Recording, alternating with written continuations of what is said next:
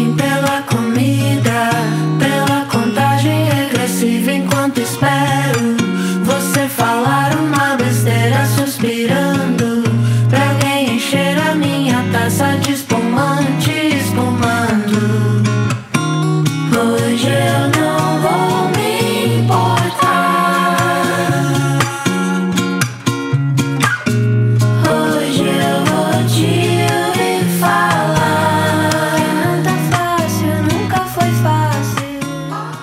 gente amiga! Está no ar o sétimo episódio do nosso podcast Traços a Esmo, baseado nas crônicas de Graciliano Ramos, originalmente publicadas no jornal O Índio, de Palmeira dos Índios, Alagoas, no ano de 1921 e posteriormente reunidas no livro Linhas Tortas, coletânea póstuma reeditada desde a década de 1960.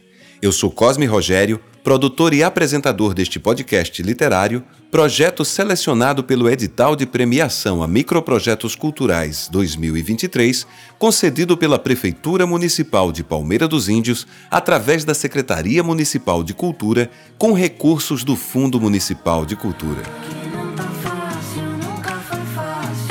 No episódio de hoje, fazemos uma leitura dramatizada da crônica de Graciliano que eu particularmente gosto muito sobre a Semana Santa, um período muito tradicional na cultura, no calendário nacional e da cidade de Palmeira dos Índios, particularmente. Sem mais delongas, vamos ao texto.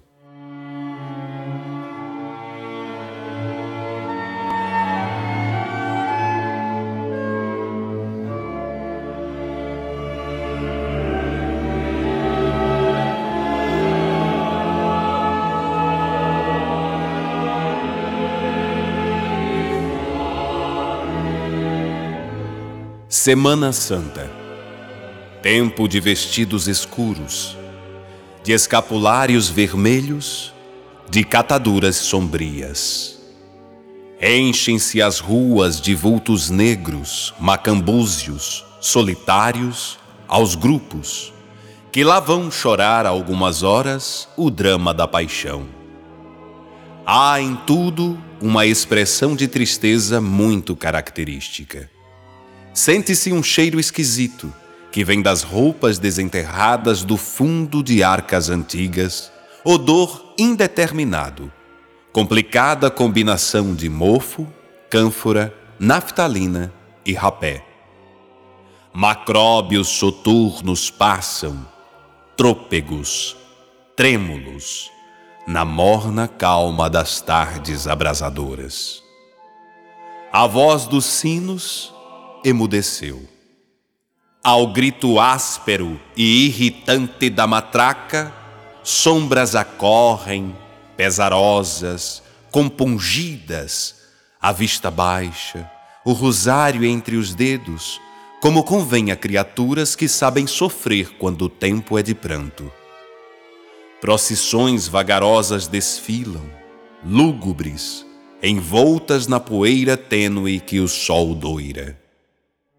Dentre o negror pesado dos trajes, avultam as manchas rubras das opas. As imagens, no altar, cobriram-se de crepe.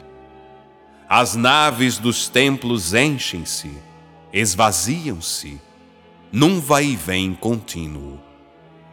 À luz oscilante dos círios, surgem rostos bisonhos, meio velados, em que se estampa não sei que de funesto. Num doce rumor, ouve-se o ciciar de preces apressadas. Por vezes as ruas estão ermas, lôbregas, num silêncio que aflige. Cerraram-se as portas. Dir-se-ia que a vida desertara a cidade. Aí está a Semana Santa externa.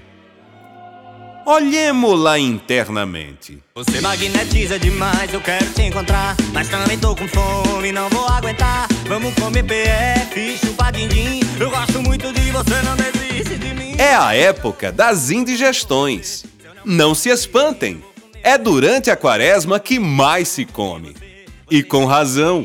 A quaresma é tempo de jejum. Laricada eu tô,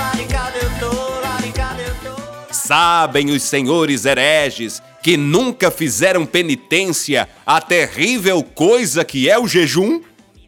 Não sabem.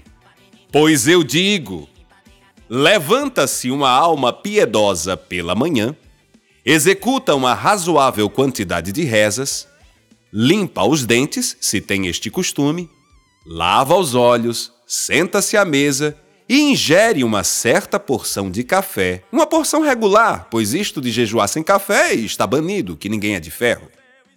Às 11 horas, o penitente almoça um quilo de bacalhau, três pratos de arroz com feijão, uma travessa de folhas de bredo, algumas dezenas de bananas, mangas e outras frutas, café e só. Alguns engolem também uma traíra do açude, mas isto não é obrigatório. Mesmo sem ela, fica-se bem jejuado. Devora-se tudo com fé. Para que a cerimônia tenha valor, é preciso haver uma firme intenção no ânimo de quem a pratica. Depois do almoço, que finda às duas horas da tarde, dorme-se. Enquanto se ronca, proibição completa de mastigar qualquer coisa. Às sete da noite, acorda-se e ceia-se. A ceia, em qualidade e quantidade, é igual ao almoço. Come-se tudo, menos os pratos, que são de louça e necessários se tornam para o serviço do dia seguinte. Faz-se o sacrifício de não jantar, por dois motivos. Primeiro, porque o jantar quebra o jejum. Segundo, porque seria difícil encontrar onde colocá-lo. Beijar o seu corpo é bom, me deixa bem legal. Meu bucho já tá cheio, mas não tá total. Vai uma panelada um sarapatel. Barriga cheia, eu e você, eu estourei no céu. Na da sobremesa, eu não sei cadê. Se eu não comer cocada, eu vou comer você. Você vai me comer, eu vou comer você. Você vai me comer e a gente vai se devorar.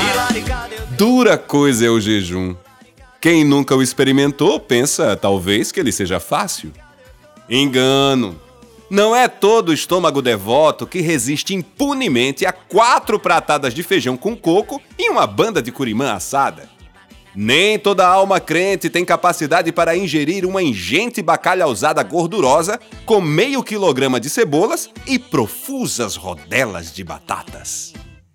Antigamente, nos bons tempos de ascetismo, era possível a um cidadão dispéptico penitenciar-se moderadamente, sem esforço apreciável, com um copo d'água e um pão. Vão obrigar uma criatura assim a deglutir uma peixada de escabeche e meio cento de laranjas? É morte certa, ou, pelo menos, um estrago geral nos intestinos. Legal, vem aqui legal, vai devagar legal, que é pra não dar problema. Intestinal, pra não dar problema. Intestinal. A carne é fraca. É dos evangelhos. Pelo menos foi o que me disseram e eu não tenho motivo para duvidar. Ora, é inegável que o estômago seja feito de carne. Como exigir, pois, da fraqueza deste pobre órgão elasticidade bastante para transformar numa jiboia o mísero bípede religioso que nós somos? É muito. Não se morre por passar um dia sem comer. Pode-se muito bem rebentar comendo, rezando e dormindo 12 horas consecutivas.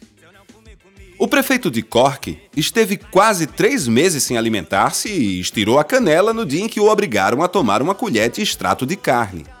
Donde eu concluo que foi o alimento que o matou e não a abstinência absoluta de comidas em que viveu durante quase um trimestre.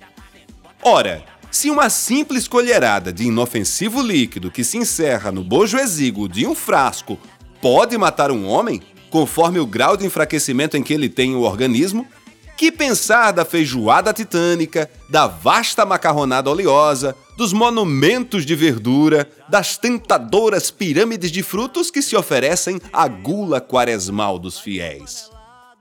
Comparem o devoto de hoje, repleto, empanzinado, a arfar, a arrotar, ao crente antigo, que fugindo às vaidades do mundo, às tentações femíneas, à maldade dos homens, penetrava os desertos asiáticos e lá se deixava ficar anos e anos, bebendo a água dos regatos e roendo raízes.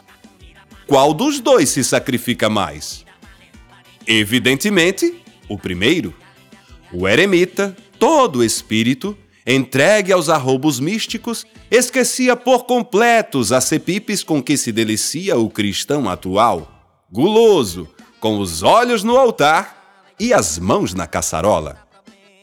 O primeiro tinha necessidades muito reduzidas e limitava-se a satisfazê-las.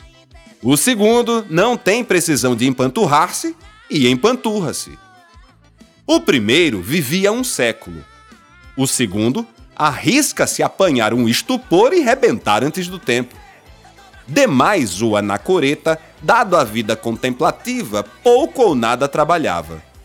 Quando chegava a um grau de perfeição que nós, leitor, provavelmente não atingiremos nunca, a escassa alimentação que tomava vinha-lhe do céu, por intermédio de um mensageiro em forma de pássaro que a trazia no bico. Ao crente moderno não sucede o mesmo. Milagres assim já não se fazem. Tem ele que recorrer ao vendeiro, ao padeiro, ao hortelão e, depois de uma penitência de substância, ao farmacêutico. O místico aperfeiçoava o espírito na solidão e ainda em vida participava da graça celeste. O beato contemporâneo faz despesas, estraga a saúde e não aperfeiçoa coisa nenhuma. Pelo que aqui fica, creio haver demonstrado que o jejum em que nada se come é mais fácil de executar que o jejum em que se come tudo. Pode ser que eu esteja em erro, minha opinião no assunto tem um valor muito relativo. Penso, entretanto, haver dito muitas verdades. E se o leitor duvida, faça como o patriota irlandês. Fique dois meses e meio sem comer. Depois, se não tiver morrido, veja se lhe é possível passar igual tempo a comer sem parar. J. Calisto. O Índio. Palmeira dos Índios, Alagoas, abril de 1921. Bebida é água, comida é pasto. Você tem sede de quê? Você tem fome de quê? A Semana Santa é uma data móvel, ou seja, uma data que muda anualmente no chamado ano litúrgico, que, para a Igreja, começa no domingo de Ramos e termina no domingo de Páscoa, e durante a qual se faz memória da paixão e morte e ressurreição de Jesus Cristo, sendo o período sagrado mais dedicado à penitência, ao jejum e à oração da cultura cristã, especialmente a católica. Na crônica deste episódio, J. Calisto, persona usada por Graciliano nas páginas do jornal local e católico também, O Índio, é um homem urbano e inteligente, um observador mais arguto que fala de Palmeira dos Índios para Palmeira dos Índios, muito embora não trate apenas de aspectos localizados e suas reflexões ou provocações se estendam para além dos limites da pequena cidade, faz uma reflexão dividida em duas partes sobre as Semanas Santas que ocorrem simultaneamente, a externa e a interna. Na primeira parte, a qual o cronista dedica o primeiro parágrafo do texto apenas, ele descreve os aspectos ritualísticos que tradicionalmente envolvem a Semana Santa externa, visíveis nos templos e exibíveis nas ruas, na qual a ascese, o silêncio e a tristeza atravessam as vivências publicamente mostráveis. Na segunda parte, o cronista analisa internamente o período no qual a quaresma culmina, ironizando o fato de que esse, que deveria ser um período de recusa à fartura, de renúncia aos prazeres da carne, se tornou uma festa gastronômica no espaço privado, contrastando radicalmente com a cara de fome que se exibe nos templos. Prosseguindo a análise, ele começa a distinguir o jejum tradicional, em que nada se come, penitência que remete aos primórdios do cristianismo e com a qual seria, ironicamente, mais fácil de lidar, e o jejum praticado no modus vivendi moderno, em que se come de tudo e que, sempre pela lupa da ironia, seria um sacrifício mais intenso a suportar. Eu, particularmente, sempre fiquei encucado com isso. Na minha infância, Semana Santa era tempo de jejuar carne, mas não se especificava que era apenas carnes de boi ou de frango. Só se podia comer peixe. Eu me perguntava: e peixe não tem carne, não? É vegetal por acaso? Mas não é reclamando, não, pelo contrário. Semana Santa para mim passou a significar justamente um tempo de festival gastronômico muito peculiar do interior de Alagoas, com muitas e deliciosas iguarias, como as citadas no cardápio graciliânico. Esta crônica me dá muita graça porque me é muito familiar. Quase tudo que é narrado nela acontece ano após ano, conforme descrito, e quem vive a Semana Santa em Palmeira dos Índios conhece bem o que é isso. Além do mais, Ler este texto me deixa sempre com água na boca. Não dá não também você? Uma comida cheirosa servida no toque do sino. E aquele céu cor-de-rosa que iluminava um menino. E eu quero essa poeira limpando meu corpo feliz. E descansar na esteira, tomando meu chá de raiz.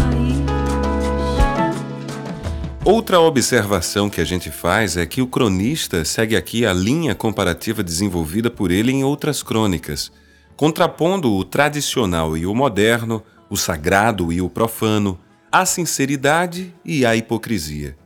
A crônica é também a crítica a um Brasil desigual, onde, de um lado, há muita gente morrendo de fome, porque do outro há pouca gente morrendo de indigestão. A comparação irônica chega ao nível da crítica ácida ao modo de vida moderno, de consumo desenfreado, de endividamento, de ausência de virtude ou de sentido, de sofreguidão. Segundo o gracilianista lagoano Francisco Fábio Pinheiro de Vasconcelos, o cronista quis destacar o comportamento contraditório do ser humano ao observar, abre aspas, no plano material e mundano, o jogo, a atitude pantagruélica, em outro plano, o ambiente triste das igrejas católicas, as orações ciciantes, os cortejos vagarosos, o espírito respeitoso. Fecha aspas. E descansar na esteira, tomando meu chá de raiz. E por falar em orações ciciantes, a gente também destaca uma frase genial de Graciliano. Ele diz o seguinte num determinado trecho: Num doce rumor ouve-se o ciciar de preces apressadas.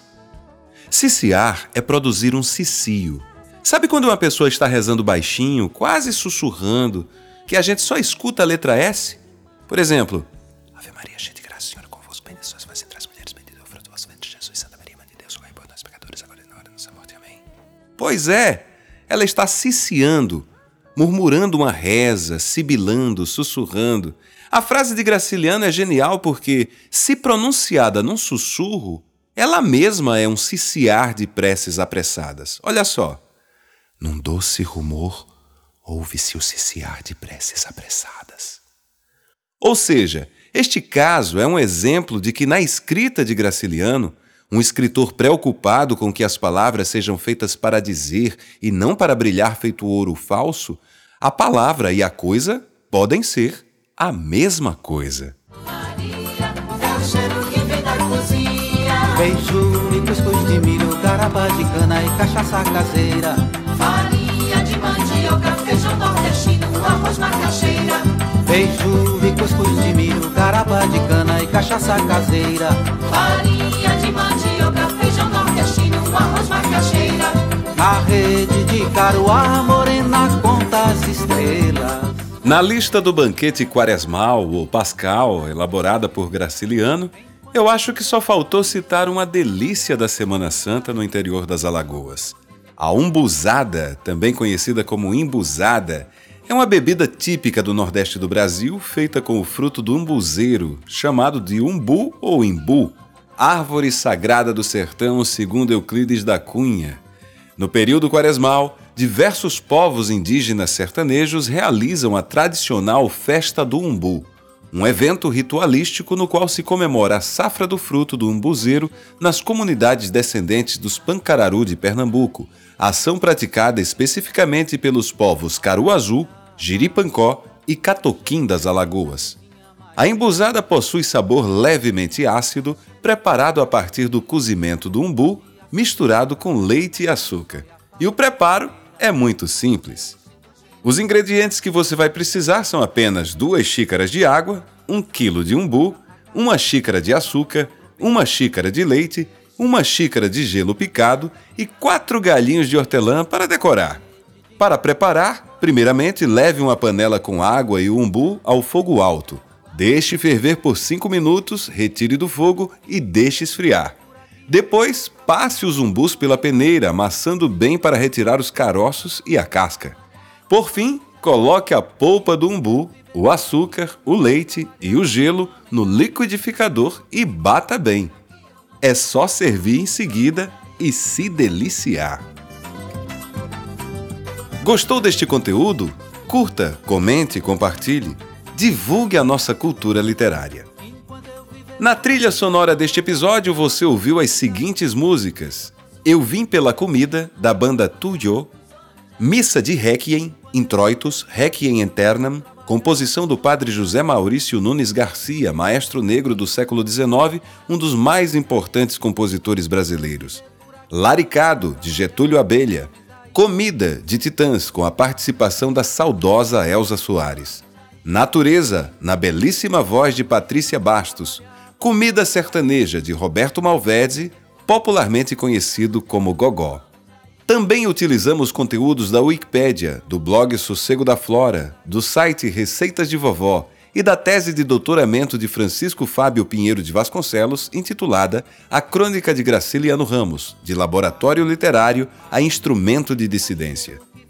Fazendo uma corrigenda necessária, no episódio passado sobre mentiras, atribuímos um trecho clássico da obra 18 Brumário de Luiz Bonaparte à autoria de Karl Marx e Friedrich Engels, Apesar de a dupla de filósofos ter sido parceira em muitas produções, a verdade é que esse livro específico é só do Marx. Fica então registrada essa correção. Para finalizar este episódio, ainda no espírito do embuzeiro, da embusada da Semana Santa, você curte agora a música Tempo de Umbu, de Arnaud Borges e Demi Santana, na interpretação de Gama Júnior. Viva a música lagoana! Até o nosso próximo episódio.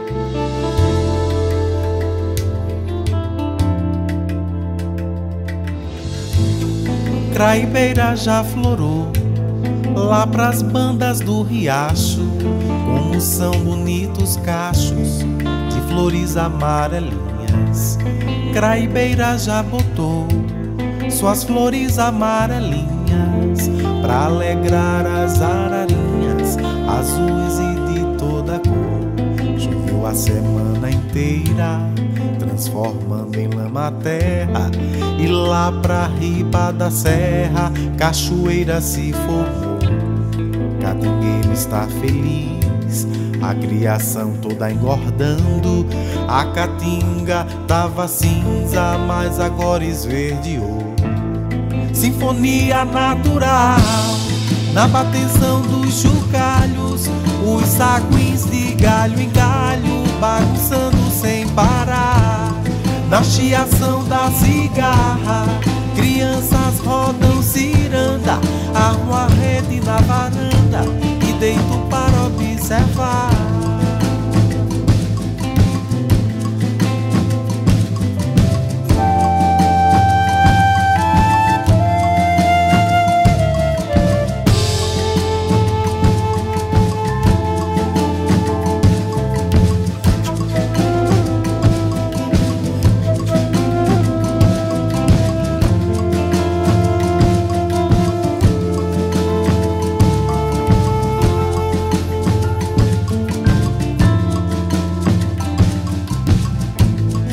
Craibeira já florou lá pras bandas do riacho, como são bonitos cachos de flores amarelinhas.